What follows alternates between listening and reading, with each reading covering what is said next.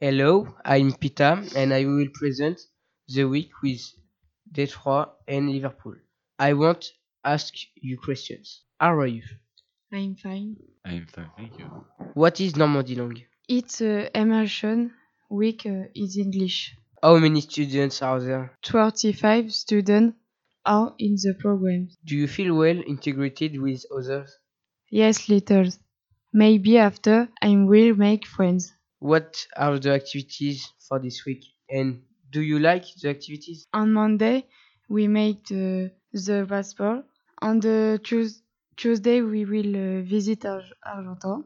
On the uh, evening, we will uh, see Infin- Infinctus, the film. On the Wednesday, visit of uh, Medevi Castle. On, af- uh, on the afternoon, we will play the uh, rugby and go bowling. On the Tuesday, we will uh, visit uh, Falaise uh, Castle. On the, the evening, uh, there will be uh, the party. On the Friday, we will uh, present the work. O- Okay, uh, what do you think of weeks? In the beginning, uh, I uh, didn't uh, want uh, to come uh, because I feel uh, embarrassed, embarrassed uh, to speak uh, English. But I uh, happy because uh, I uh, I meet uh, a beautiful girl. I am happy because we'll play rugby. Okay, uh, thank you for listening and uh, goodbye.